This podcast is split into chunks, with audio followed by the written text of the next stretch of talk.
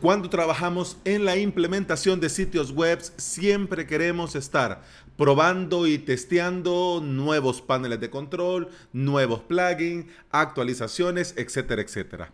Esto de las pruebas lo podemos hacer en local, pero si lo queremos también hacer online, los VPS son la mejor alternativa por precios y rendimiento. En este episodio quiero compartir contigo dónde y cómo podés contratar un VPS económico para hacer pruebas. Bienvenida y bienvenido. Estás escuchando Implementador WordPress, el podcast en el que aprendemos a crear y administrar nuestros sitios web. Este es el episodio 316 y hoy es miércoles 19 de febrero del 2020. Si estás pensando en crear tu propio sitio web y querés aprender por medio de video tutoriales, te invito a suscribirte a mi academia online avalos.sv. En esta semana estamos con el curso Puesta a Punto de WordPress y hoy la octava clase, copias de seguridad.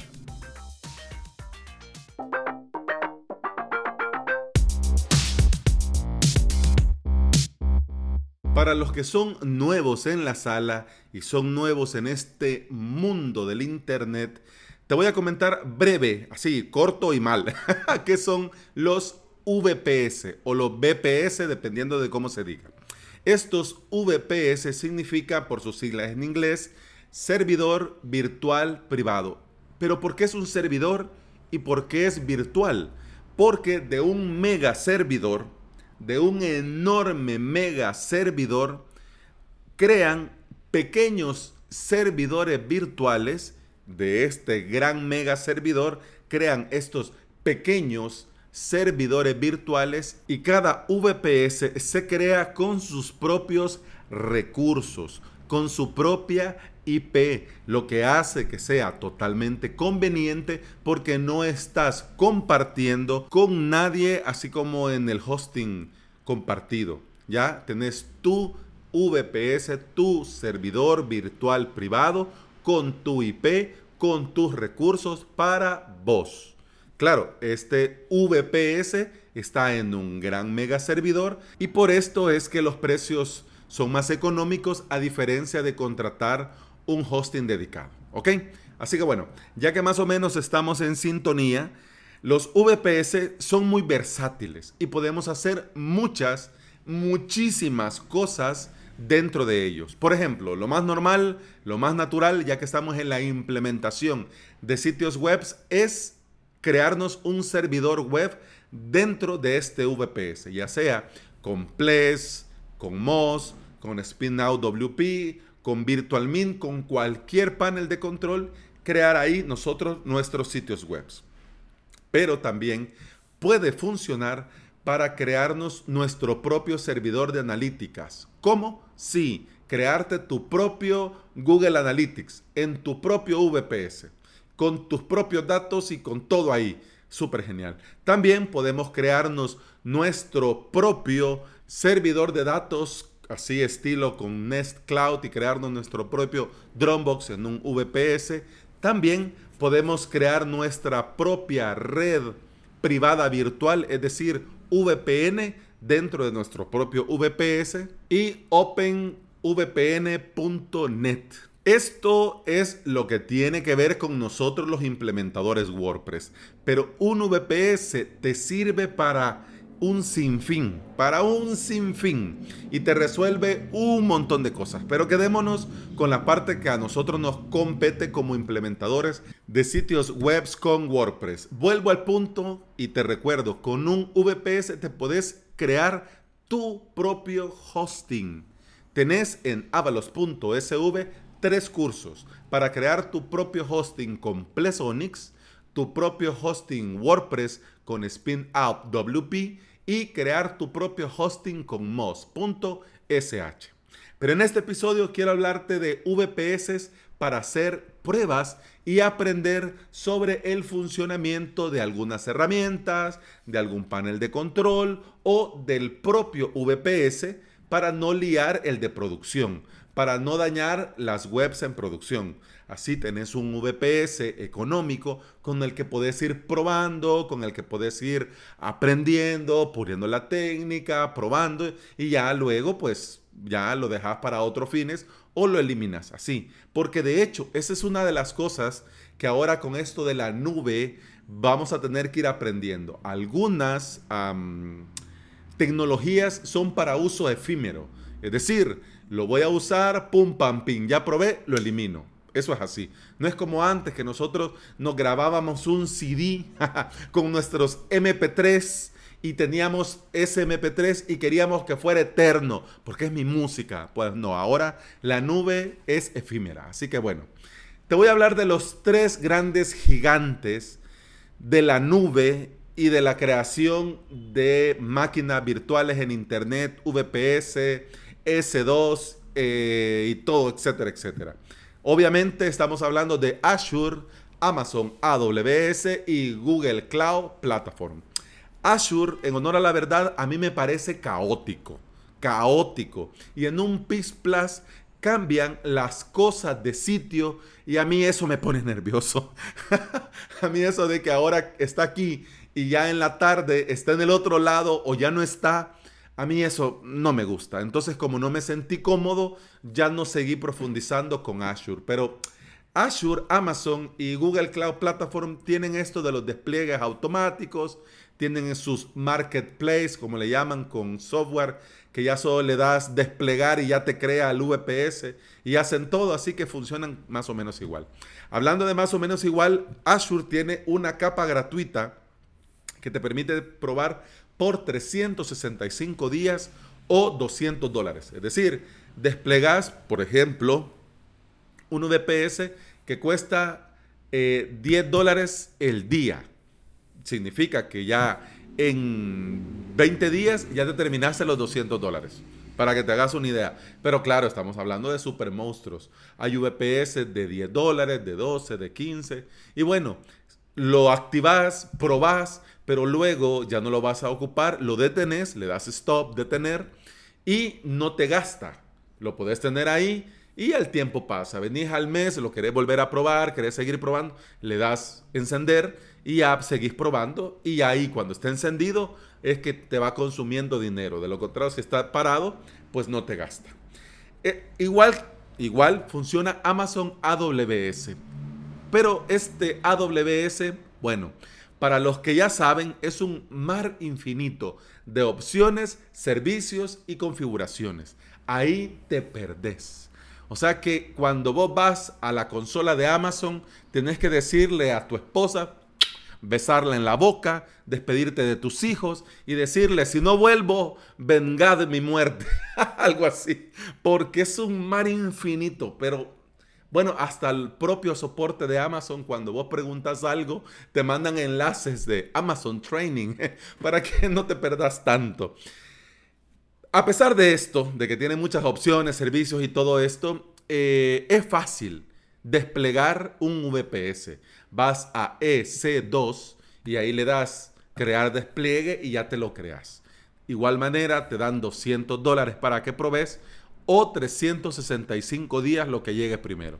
La capa, eso sí, hay que tener mucho cuidado. La capa gratuita, es decir, estos 200 dólares o 365 días, solo funciona con algunos servicios específicos que tiene la viñetita. Capa gratuita. Eh, si vos desplegas a donde no dice capa gratuita, venga, venga y te están cobrando. Y si no estás ahí despabilado al final de mes, te llega la factura. De todos estos, el más sencillo, a mi humilde parecer, es Google Cloud Platform. Le han puesto una vuelta más de tuerca para que las cosas estén más a mano y sea más sencillo trabajar, desplegar y bueno, en una misma pantalla tenés todas las configuraciones. Entonces es más conveniente. Además, te dan 300 dólares para que probes o 365 días Podés ocupar ese dinero en todos los servicios, a diferencia de Amazon. Aquí no hay capa gratuita, hay capa no gratuita. Aquí todo. Vos podés, con esto te suscribís, te dan los 300 y vos podés estar con esos 300 eh, bueno, un año de hosting gratis, solo para que te hagas una idea. Así, el tiempo pasa y si lo tenés encendido, gasta. Y si no lo tenés encendido el VPS, pues no gasta. ¿Cuál es el detalle con estos tres? Que para aplicar a esta capa gratuita tenés que poner tu tarjeta. Tenés que activar tu cuenta y para activar tu cuenta necesitas poner tus datos y una tarjeta de crédito o débito activa. En el caso de Google, te llega todos los meses una factura, pero te dicen que te han cobrado cero porque está todo aplica la capa gratuita de la la la. En cambio en Amazon, si se te fue el avión y desplegaste algo que no era de la capa gratuita, pues ahí sí te llega la facturita y hay que pagar. Y puede ser que te estés preguntando, hombre Alex, ¿y solo estas opciones hay?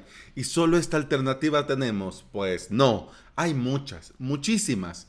De hecho, te voy a dejar en las notas de este episodio un enlace al blog de Javier Casares que lleva por título VPS baratos para desarrolladores. El post ya es algo viejito del 2017, pero la tabla de precios y de características de los VPS él actualizó en el agosto del 2018. Pero ¿cuál es el detalle? El detalle es que ahí hay opciones. Vos ve, mira, entra a las páginas, eh, compara precios, compara recursos y bueno, y ahí vos vas más o menos probando. Recordemos que estamos hablando en este episodio de VPS para pruebas, no para producción. Hombre, pero el de pruebas me puede servir para producción, sí, pero ya en este caso significa que ya tenés claro que esta empresa te da un buen servicio, que no tiene tiempo de inactividad, que el soporte es adecuado, etcétera, etcétera, etcétera. Así que te dejo el enlace del post de Javier Casares, VPS baratos para desarrolladores, y ahora te quiero hablar de una alternativa de VPS para pruebas que a mí me ha sorprendido muchísimo, muchísimo y que estoy muy contento, muy muy contento. Y de precios están muy bien. La empresa se llama securedragon.net y cuenta con sus propios servidores en Estados Unidos, en nueve ubicaciones de Estados Unidos. No, no contratan servidores de Amazon ni servidores de Google, no. Ellos tienen sus propios servidores y le dan prioridad a la seguridad a la seguridad de las conexiones y a la seguridad de los datos. Así que yo tengo meses, yo en diciembre comencé, contraté porque necesitaba hacer un respaldo de un VPS que tenía más de 500 gigas. Entonces quería algo, pues tampoco me quería hipotecar, así que comencé a ver, probar. Probé un VPS pequeñito de 25 gigas, va como el rayo porque trabajan con discos SSD eh, va como el rayo, todo carga rápido, la conexión es potente. Entonces yo, bueno, sin dudarlo, contraté el VPS de 750 gigas, hice la copia de respaldo, incluso y hasta dejé el VPS ahí para seguir haciendo pruebas. Así que como ya ves que uno se vuelve loco, es bueno ir probando. Así que te quiero comentar que todos los VPS tienen protocolo FTP, SFTP, Funciona el comando sin ningún problema SCP, que es para copiar archivos de servidor a servidor. A algunos, a algunos, este comando lo bloquean, así que por eso te lo menciono, porque en algunos casos bien de precio, muchos gigas, pero no podés usar este comando, así que es un poco lioso. Todos los VPS tienen RAID 5 Storage 3 teras de transferencia mensual. Los VPS son de 2 cores y de 2 GB de RAM. Así que para trabajar, más que suficiente. Precios, mira, sorprendido, no, lo contrario. Tenés un VPS de 25 GB por 5 dólares al año. Sí, oíste bien, al año. Es decir, que por 5 dólares al año tenés un VPS de 25 GB para hacer pruebas, para instalar, para borrar, para subir, para descargar, etcétera, etcétera. El siguiente es un VPS de 50 GB por 7.50 de dólar al año y el que le sigue es un VPS de 100 GB por 15 dólares al año. 15, si parece mentira, pero es así. Ahora vamos con los VPS Storage, es decir, los demás espacios y obviamente con eh, facturación mensual. Aquí ya no es anual. Claro, si pagas el año de un solo, pues sí, y te hacen un pequeño descuento. Creo que te descuentan dos meses, pero ya no es 5 ni 15, ya. El VPS de 250 GB cuesta 2.99 dólares al mes. El de 500 GB, 3.99 dólares al mes. El de 750 GB, 5.99 de dólar al mes. Y el de 1 tera, es decir, 1000 GB, 5.99 al mes. ¿Te imaginas? Ya con el VPS de 5 dólares al año, tenés más que suficiente para hacer pruebas, testeos, backups, copias de seguridad, copias de respaldo y sin pagar ni un 5 más. El soporte, porque esa es una de las preguntas que eh, suelen hacerse cuando hablamos de empresas de hosting, de VPS y cosas así. El soporte se hace por medio de tickets y en menos de una hora te están resolviendo cualquier duda o cualquier problema que tengas. Pelo en la sopa, sí, el soporte solamente es en inglés no hay soporte en español. Pero yo he tenido algunos inconvenientes, algunas dudas, algunas preguntas, porque como bien sabes, pues uno no lo sabe todo y siempre estamos aprendiendo cosas nuevas. Y el soporte en menos de una hora han estado ahí atentos a responder, a buscar ya, tun, tun, esto es así, esto es así, y me lo han resuelto. Hasta el momento de todos los tickets que he mandado, me lo han resuelto sin ningún problema. Y otro también que estoy tentado a probar, pero todavía no me ha dado oportunidad, no he encontrado el pretexto para hacerlo, es uno que se llama Time for VPS. Eh, con ellos yo no he contratado nada todavía, pero he consultado por correo, al correo de soporte que ellos tienen, y aunque no soy cliente, me han respondido rápido y mm, correcto. Yo hasta, yo hasta me sorprendió que tan amables, tan buena onda y eso que no soy cliente. Tienen planes mensuales de VPS de 2.99 al mes, de 3.99 al mes, así que vale la pena que le des una mirada. Time for VPS. Bueno, yo entiendo que no todos se sientan cómodos con esto de la administración de VPS, de servidores y, todo este relajo. Pero si a vos te pica el gusanillo, tener un VPS para un futuro no muy lejano, armarte tu propio hosting, ya ves que opciones hay muchas y con precios muy, muy económicos. Y bueno, eso ha sido todo por hoy. Muchas gracias por estar aquí, muchas gracias por escuchar. Te recuerdo que podés buscar más de este podcast en Apple Podcast, iBox, Spotify y en toda aplicación de podcasting.